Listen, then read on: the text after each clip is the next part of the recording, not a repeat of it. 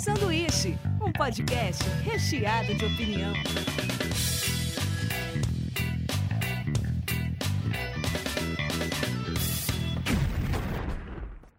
Diretamente da Springfield brasileira, começa mais um sanduíche. Hoje eu estou aqui com Davi Calerra. Bom dia, boa tarde, boa noite.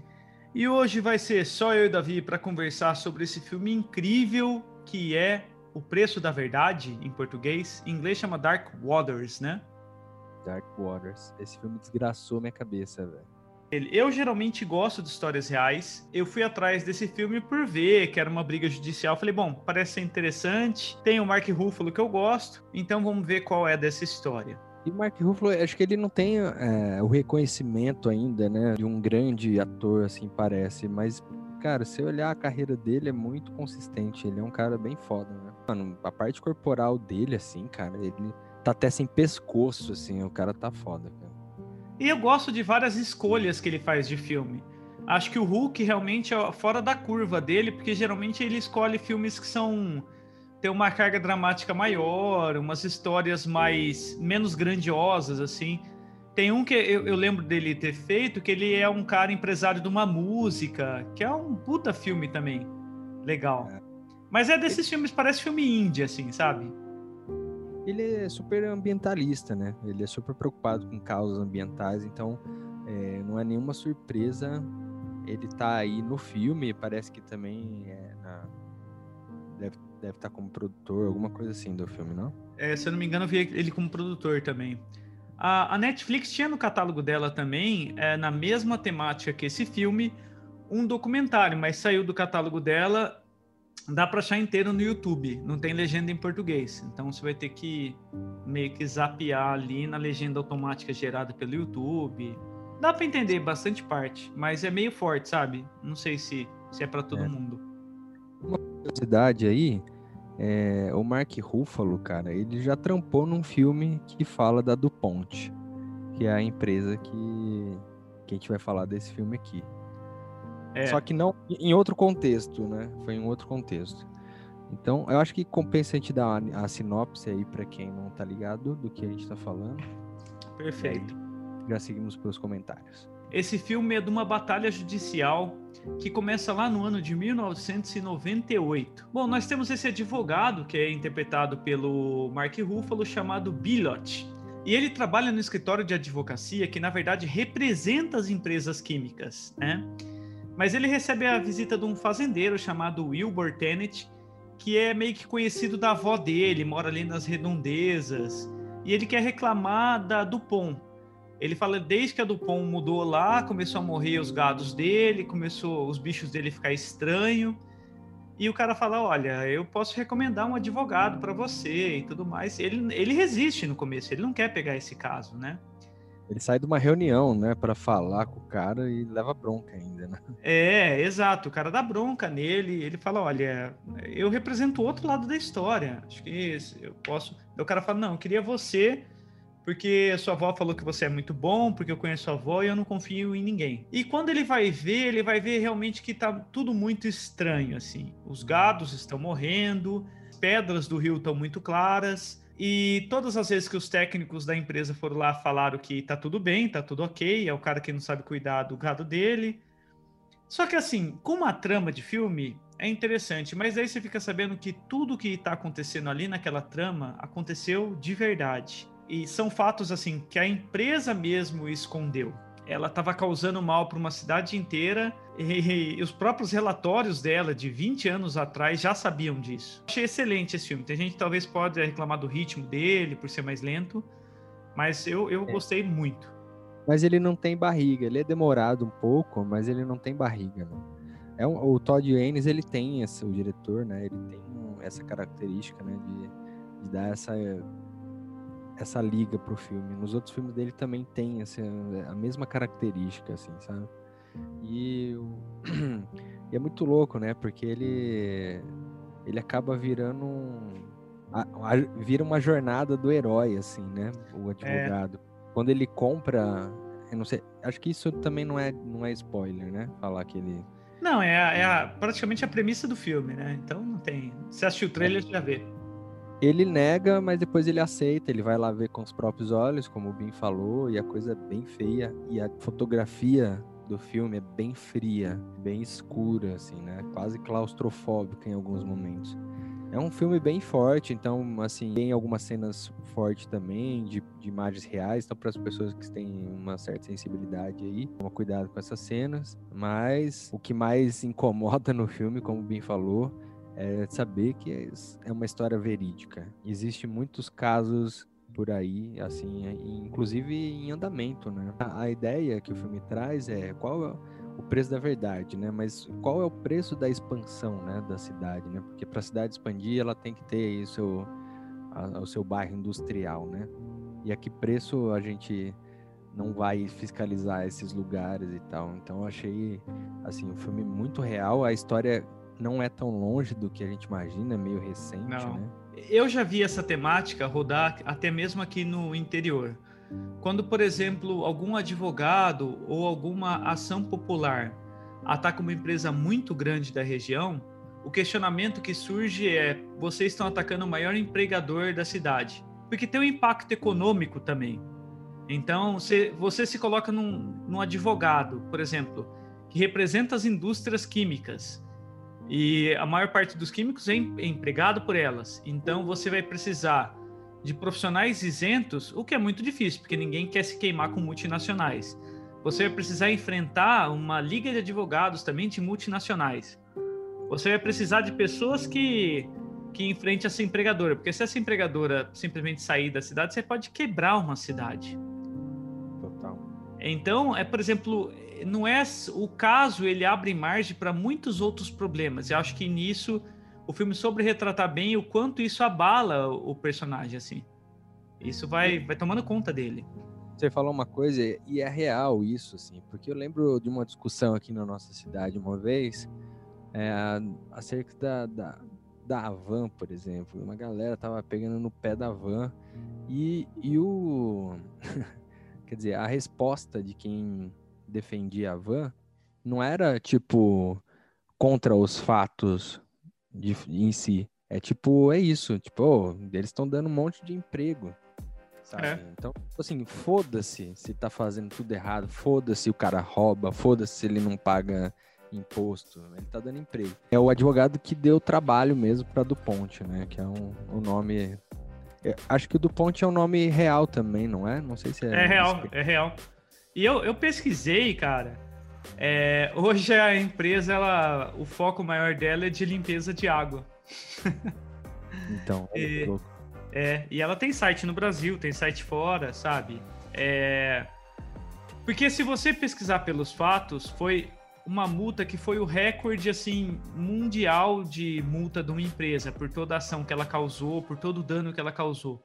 Mas ainda assim, para uma multinacional, essa multa equivaleria a nem um ano de faturamento dela, sabe? Para eles é, é, dinheiro de pinga, né? É, isso não abala em nada a empresa. E como, como lutar contra uma. Né? Porque pelo que no filme. Bom, eu não sei se vou estar tá dando spoiler aqui, mas como ele fala, né? Tipo assim, o governo já tá, tá sendo, né, tipo, motivado pela empresa. Então, tipo assim, gera tanto encargo, tanto imposto, que até o governo ajuda eles a esconder é. as coisas. E é difícil mesmo, né? Você vê que a luta do cara, assim, é. E no. Ah, eu ia falar do final, mas eu não posso falar. Vamos soltar o, spoilerzinho pra gente conversar mais à vontade, vai. Vamos lá. Olha, é, ela tá muito bem avaliada de críticas. Eu vi no Omelete, alguns outros lugares, pessoal dando. No Omelete foi nota máxima, assim. Em outros sites também tá muito bem avaliado. Então assista. Ele é um ritmo lento, não é um filme de herói, não é um filme de aventura, é um filme de uma batalha judicial. Mas sabendo que é real e sabendo tudo que está implícito ali, cara, assista. Até mesmo para você conhecer o que você está colocando dentro da sua casa, porque é assustador. Ou vai pesquisar você, sobre. Você vai mudar os hábitos, com certeza. E o nome do artigo eu achei aqui, é o advogado que se tornou o maior pesadelo da Dupont. Isso aí saiu no New York Times em 2016. Cara, fudido. Ele, é. deu, ele deu trabalho pra galera, ele foi corajoso. É até estranho não terem matado ele, né? Não, e é, o mais legal é que esse cara, no começo, ele é amigo dos donos de empresa. Quando eles vão em confraternizações, eles se encontram com presidentes da Dupont. Ele até brinca, fala, ó, oh, tô processando você lá, hein? Porque até então era um processo de um fazendeiro, um negócio que ele achou que não ia dar em nada. É. é. E ele, puta, cara, é sensacional. Não vale a pena passar daqui mesmo. Acho que tá na hora do alarme. Spoiler, spoiler, spoiler.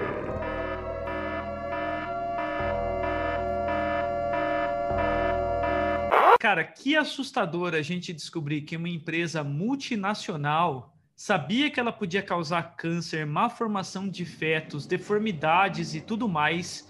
E assim, porque tudo que a gente sabe é através dos estudos dela, não foi feito estudos de fora.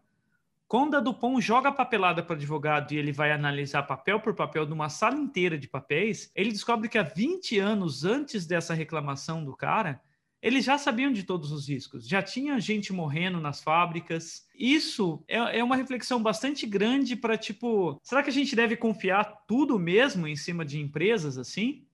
Porque é. tem uma galera que é mais com essa linha de pensamento. Deixa as coisas por si só. Por si só é o lucro, cara. As pessoas não estão ligando muito para as outras, não.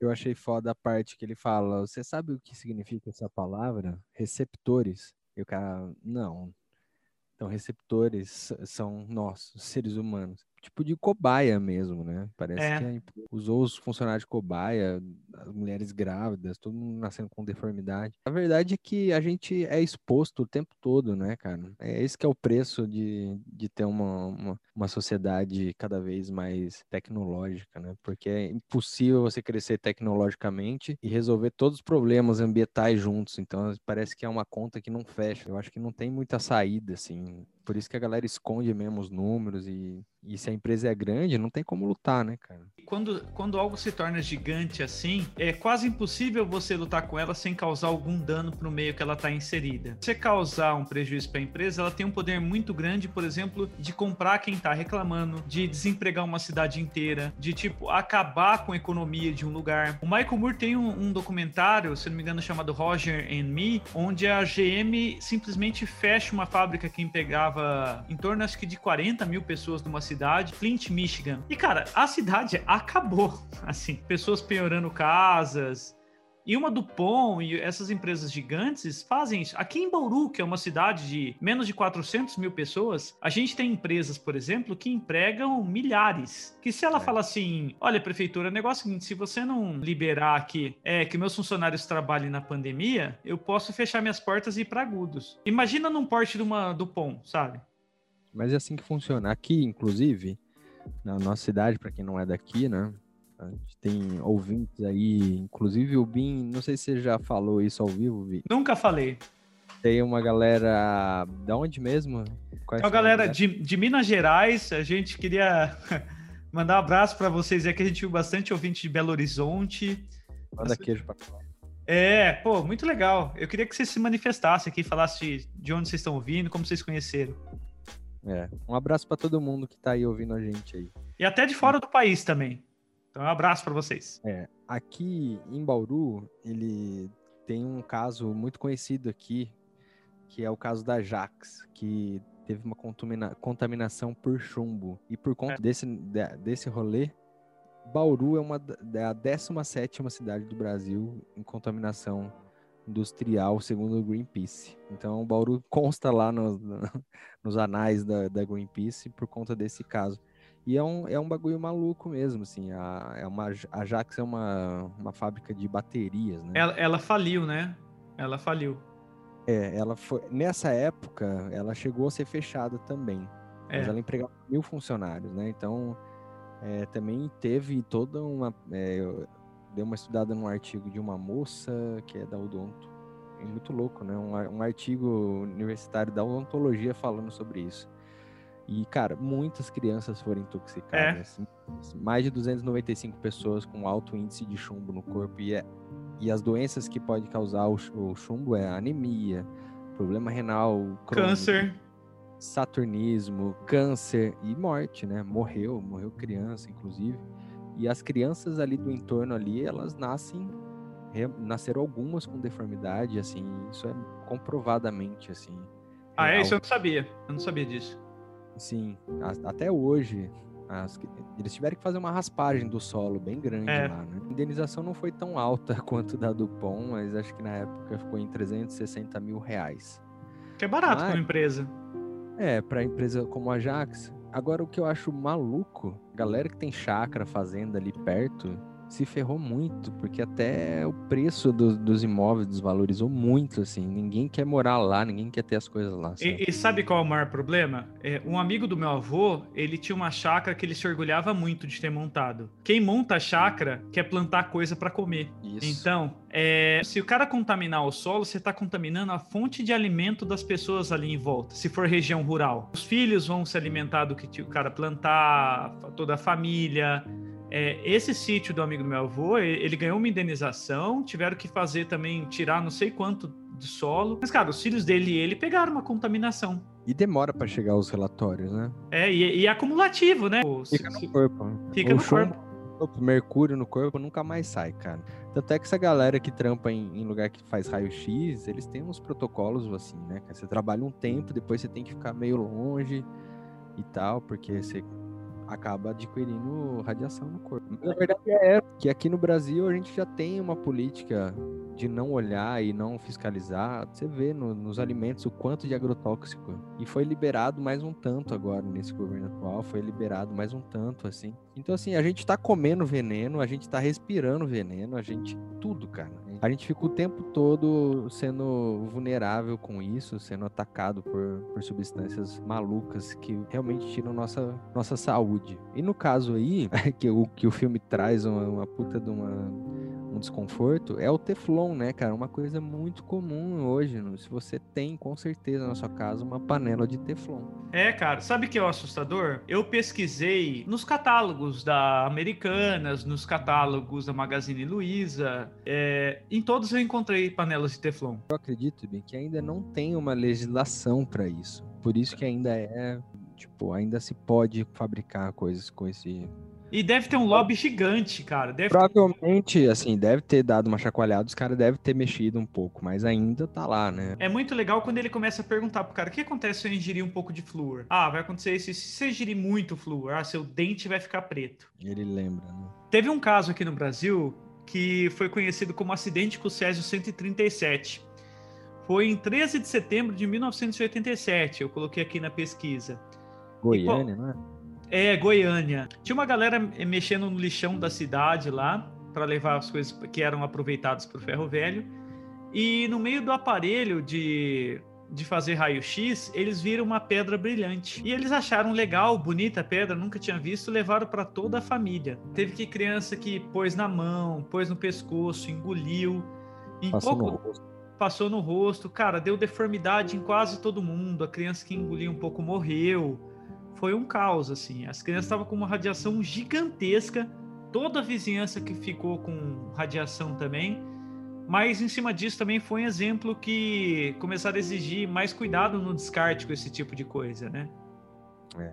Mas ainda assim, acho que não é difícil a gente. Eu não sei como é controlado isso hoje em dia, não. Cara, tem todo um protocolo. É, que, é que nem no, no caso do Chernobyl, os caras pra enterrar tudo, assim, que deu. E a- parece que até hoje tá tendo problema, né? no Sim. rolê lá. Saiu umas notícias aí que estavam. Tinha, tinha tido uns níveis maiores lá agora. Parece que a galera tinha que correr, pegar qualquer coisa lá, voltar e tacar lá no buraco. E, tipo, você já tava aposentado pra vida inteira, assim. Porque o tanto de, de radiação que você tinha só de ir lá e pegar e tacar já, já era grande, assim. E eles tinham que dar um jeito, ter que limpar, né? Nem sei se limpou tudo lá também. Então, assim, Não. cara, é, Chernobyl parece que vai demorar, não sei, tipo, se é coisa de centenas ou milhares de anos até zerar a radiação. A gente não vai estar mais aqui. O foda que eu acho é exatamente a lógica da, da ciência pra quê e não pra quem, né? Porque os caras sabiam, cara, o que ela causava, o que é assustador, mas eles viram que era um puta potencial de venda ter um produto que não nada gruda. E eu tava vendo, eu achava que era mais concentrado nas panelas, mas fuçando no documentário depois, que fala sobre a Dupont também, eles vendiam barracas de acampamento, roupas impermeáveis. Tem um monte, uma linha de produto gigante que vai esse negócio. No documentário, eles colocam que 99% dos seres humanos foi contaminado por esse negócio. Isso são as coisas que a gente conhece, sabe? você que tá em casa, você já tem contaminação de. é só imaginar assim, se você comeu já fora da sua casa, tem como garantir que o restaurante não cozinhou, que o lugar não tem teflon. Fudeu, sabe? Fudeu, cara. É, ainda os índices são baixos, assim, né? Mas eu acredito que a contaminação maior é ali, naquela região, porque. Tá no ar, né? Na água. Tava no ar, na água, tal, na comida, nos bichos. Então, existe aí algumas linhas de, de defesa disso para parar de usar realmente esses produtos aí, né? Então, se você puder escolher panela de ferro ou de vidro, é, é, preferível, até de alumínio, né? Porque você também ingere um pouco de alumínio. É, o alumínio também pode causar problemas também. A gente tá ferrado, essa que é a verdade. Essa que é a verdade. Por isso que tem tanta gente com câncer. É uma, uma, uma, doença que só cresce, né, velho? Porque a gente é o, o tempo todo exposto, né? Então não tem jeito. O, o, lance que parece que essa, essa praticidade que se vende de vida, ela tem um custo, sabe? Todo atalho é meio perigoso. Mas você imagina que a indústria também não quer se ferrar, né? Então eles devem.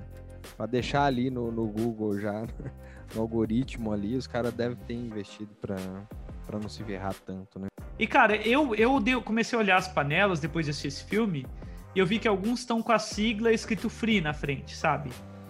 Talvez elas ainda vendam como antiaderente e coloca a substância free. Mas cara, se você tem, se você dorme com o celular ali perto da cabeça, se você tem várias coisas que a gente faz super errado, velho, várias coisas. É, não lavar bem os alimentos, cara, não tem jeito, velho. A gente tá exposto a, a, coisas nocivas, assim, o tempo todo, cara. Então, mas eu acho que tem que tomar cuidado com esse argumento também. Que dá a impressão que, tipo, se tudo é perigoso, nada importa, sabe? É só viver. E eu acho que não. Acho que realmente a gente tem que ficar encanado de, tipo, buscar uma vida um pouco melhor, sabe? Morrer é. todo mundo vai, mas o caminho até a morte que pode ser bem foda, sabe? Eu tava Às vendo. Vezes né, atrás de um orgânico, alguma coisa e tal, e é. se desprender de alguns hábitos, mas é isso, né? O preço é a vida, né? Cara, uma coisa das, da, dessa, desse filme aí, cara, que elenco, né, cara? O cara juntou uma galera foda. Então tem Mark Ruffalo, tem Anna Hathaway fazendo Sarah, né, que é a mulher dele. E, mano, o Mark, ele até no lance da isquemia lá, que você vê, cara, o cara ele tá mandando muito bem, né, cara? Não, aliás, esse podcast aqui, a gente é super cadelinha da Ana Hathaway, né? É, a gente adora ela. Toda vez que ela. É a, é a segunda, acho que, conteúdo, ou terceiro conteúdo que ela aparece, a gente, tipo. A gente só, elogia, só elogios ela tá num papel mais secundário, né, ali, né, mas, assim, fica bem cômodo, né, aquela, aquele arco da, da festa que ela chega lá, os caras não, não cumprimentam, não conversam muito com ela, acho que a, o filme quis mostrar também esse lado machista da coisa ali, né. Ela dá um, um climão com ele, né, na, na primeira vez que ele chega lá, que fala, espero que você saiba o que você tá fazendo, que o... Os caras é. dão, dão um gritão com ele lá, ele fala, caramba, eu só perguntei de um caso, nada a ver. Tá Mas eu gosto, muito, eu gosto muito da fala dela no hospital, quando ele tem um problema de saúde, e aí é. o cara vai lá e ele fala assim, ela fala assim, não, culpa é de você também, sabe? É. Tipo, tá estressado porque ninguém dá valor para ele e tal. E ao mesmo tempo ela tá irritada com o marido, né? Porque eles estão no, realmente abalo o casamento dele, né? Demora 15 anos o processo todo, pra você ter uma noção. É muito tempo, sabe? Qualquer um desistiria e ele tá lá. E eu achei mó bonito no final do filme aparecer o próprio Rob. O próprio Rob lá. Assim, achei bem emocionante, assim, essa parte. E a, e a esposa. E ali no elenco ainda tem o Tim Robbins fazendo o Tom Terp, o Bill Pullman que, e o Bill Camp. Cara, só tem cara foda, o Victor Garber, uma galera de peso, assim. Na hora que você vai ver o elenco, você fala, caralho, juntou a galerinha mesmo. E muito bom, as atuações estão ótimas, cara. Eu acho que esse filme vai ganhar uns prêmios aí, viu, cara? Eu gosto da, do lance da fibra moral dele. Você pode desgastar a, a sua carreira, você pode perder todo o dinheiro que você tem, ficar desacreditado as pessoas vão te odiar por um tempo, vão jogar coisa, mas você sabe, você sabe que aquilo é certo. Eu acho que essas pessoas são muito raras, sabe? Porque no meio disso, cara, você tem o medo de falir, você tem o medo de se dar mal na vida. Você não sabe quanto tempo vai levar, esses caras podem enfiar recurso, pode comprar uma cidade inteira.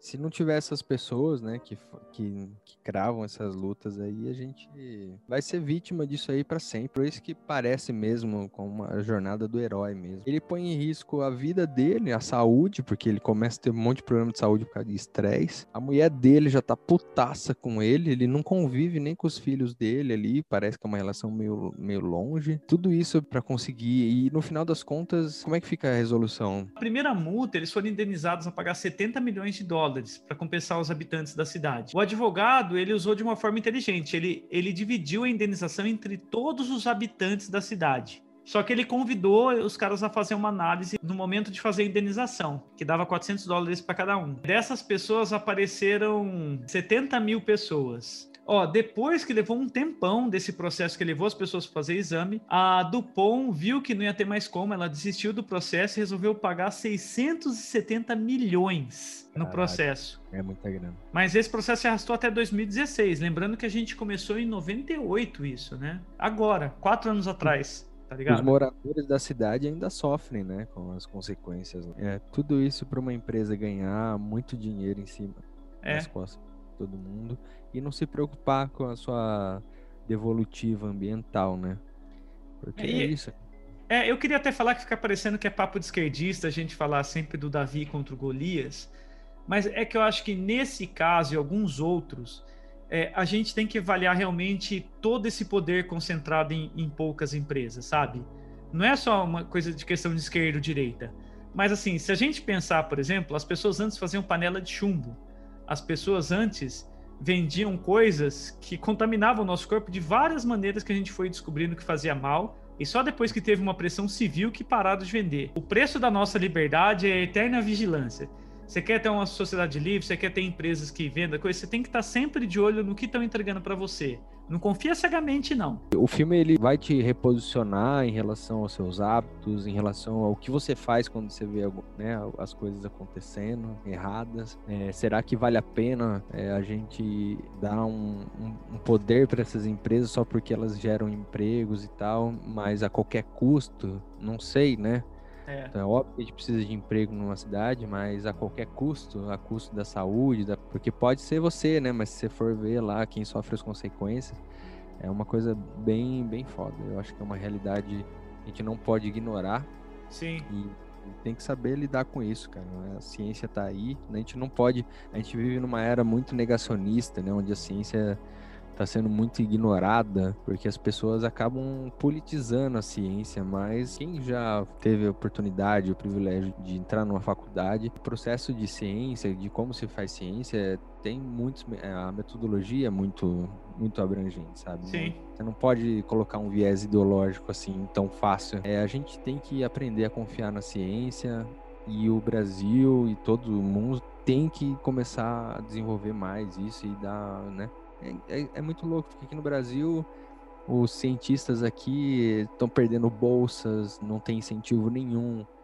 Então, cara, não tem como, né? Enquanto a gente não, não tiver um país que não, que não investe em ciência, a gente vai ficar vendo essas coisas acontecerem aí a toda hora. Se for só iniciativa privada investir na ciência, ela foca no lucro. Então eles vão levar ali uh, os estudos em coisas que eles podem lucrar mais, não em coisas necessariamente são úteis para a humanidade. Eu acho que existe uma romantização em cima de iniciativa privada que, que não é bem por aí. Eu concordo que tipo é muito legal muitas coisas que, por exemplo, Elon Musk vem feito, mas em contraponto eu estava pesquisando um pouco da história da, das empresas dele e dele mesmo. É, sabe aquele salar de Ayuni, na Bolívia? Uhum. Onde as pessoas tiram foto, tem um lindo reflexo. Debaixo daquele salar tem uma reserva gigantesca de lítio. E lítio hoje em dia vai ser a grande batalha para as baterias recarregáveis, para os carros elétricos. Então isso colocou o Elon Musk diretamente ligado com a Bolívia. Ele deu até uma declaração que se ele precisasse ajudar um país a dar um golpe para conseguir o que ele queria,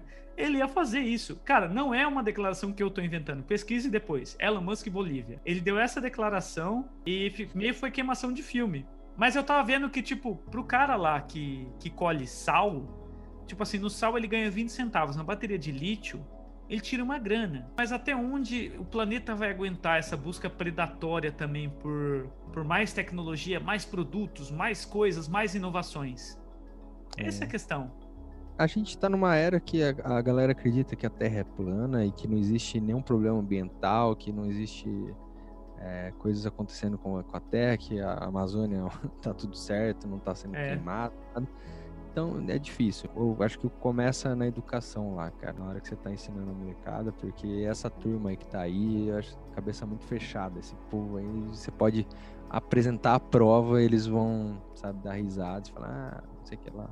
É. Então é isso. Tem que começar a pensar na educação e mudando nas seguintes gerações aí, porque não dá, cara. Invista na ciência pra gente ter uma ciência isenta, que é a única coisa que pode alertar a gente dos perigos que estão para vir. É, a gente já gravou um programa aqui no passado, eu não vou me, me estender muito, só vou falar minha última citação daqui, que foi da vida de chefe e comidas feias. Eu chamei aquela, aquele galera do, do site Comidas Feias e dois chefes aqui de Bauru. O chefe Pedro, ele contou a história daquela gosma rosa que o McDonald's usava para separar a carne dos alimentos, que é basicamente produto usado para tingir cabelo, tinha formol na parada, sabe? e as pessoas comiam essa porra. Daí, quando, quando descobriram isso aí, o Burger King e outras redes falam: não, a gente não usa mais faz tempo. Ou seja, todas as redes usavam. Não espere que as próprias empresas se denunciem. Sejam céticos, observem as coisas que vocês estão fazendo e os hábitos que você tem de vida. Vamos viver com mais saúde, tá ligado? Esse pode, podcast pode. tá acabando meio motivacional, né? meio babaca, né? Você não só come porcaria, aquele pozinho do miojo. A gente fecha aqui e vai lá pegar um McDonald's agora. É, eu falo isso, mas eu adoro o Futuro Burger do. Porque agora eu não como mais carne, eu como o Futuro Burger, que é um cigarro também, do, que eu não faço ideia. Você não falou isso ainda aqui, você falou no bastidor. É, mas eu não. É isso. Pode me zoar. Não, você falou que o Teflon era um cigarro, como é que é? O Teflon é o cigarro na, da cozinha. Vai comprar, ó, é o seguinte, a gente fez esse programa porque eu, Davi, acabei de montar uma empresa de panelas de ferro. Ou de barro, né? Tem aquelas de cerâmica também, né? Sim, não, é brincadeira, mas é isso, gente. Assistam esse filme. Bom, se você veio até aqui, você já assistiu. É, já assistiu, já assistiu. Mas, cara, eu, eu, assim, eu recomendo que além disso, você vai atrás também do programa do Jamie Oliver aí com o McDonald's e vai atrás das outras denúncias que tem em cima de, de produtos que eram permitidos e hoje não são. Não é nem um pouco de mimimi, cara. É assustador. Eu acho que a gente não conhece muita coisa ainda. E se sua cidade tem uma vila industrial aí, provavelmente você tem esse problema aí também, viu? É isso aí. Vamos para as dicas? Acho que a minha vai numa onda dessa do da jornada do herói, assim, do cara que, que põe a sua própria vida em risco para provar um ponto de vista ali. É a vida de Dave Gale, né? Que é com o Kevin Space, tá? Ele tá cancelado até hoje, se pá, né, esse cara. Né? Tá. É, ele tentava abusar dos, dos caras da produção, né? É, a produção é do Alan Parker e do Nicolas Cage, cara. A verdade é que ele tá, ele é contra a pena de morte nos Estados Unidos e para provar isso, ele mesmo se coloca em risco, né? Para provar que ele é. Eu não, eu não posso dar muito spoiler do filme, mas é um filme muito bom. Eu tô ligado e, da história. Infelizmente. Mostra como o sistema é muito frágil em relação a, a isso, que pessoas inocentes ainda morrem numa, numa pena de morte sem um processo, né? Sem um tribunal que tenha feito a justiça certa. Cara, só fazer um adendo da sua dica. No final do filme do Borá, é, do segundo Borá, eles colocam um aviso que, tipo, eles deixaram de ser uma sociedade machista e agora eles estão mandando, na verdade, os noivos para outros países. E tem, e tem uma cena que tem vários noivos presos escrito assim, para Kevin Space. Eu lembro disso, cara. O Sacha Baron Cohen, ele é ele é genial nas, nas críticas. Eu vou, eu vou falar da minha, que eu já falei no meio do episódio. Obrigado por Fumar, eu já falei dele aqui algumas vezes, mas como sempre aparece gente nova, é bom reforçar. É um filme de um cara que faz lobby da indústria do cigarro. O lobby é mais ou menos assim: você vai proteger a, e representar essa empresa que te contrata nos lugares. Então ele vai nos auditórios de TV falar bem do cigarro. Ele vai na sala de aula falar bem da indústria do cigarro. E ele tem táticas, cara, de persuasão que é muito usado hoje em dia. Que é desacreditada do, do cara que tá falando, é você rebater as coisas com outras perguntas. E ele é muito bom nisso. A maior parte dos estudantes de publicidade no primeiro ano assistem esse filme. É recomendado para todos eles. Então assistam. Vocês vão aprender muita coisa. É, sobre retórica. É, é demais. É isso, temos o programa? Temos. É isso então, gente. Um grande abraço a todos. Até a próxima e tchau. Falou! Thank you.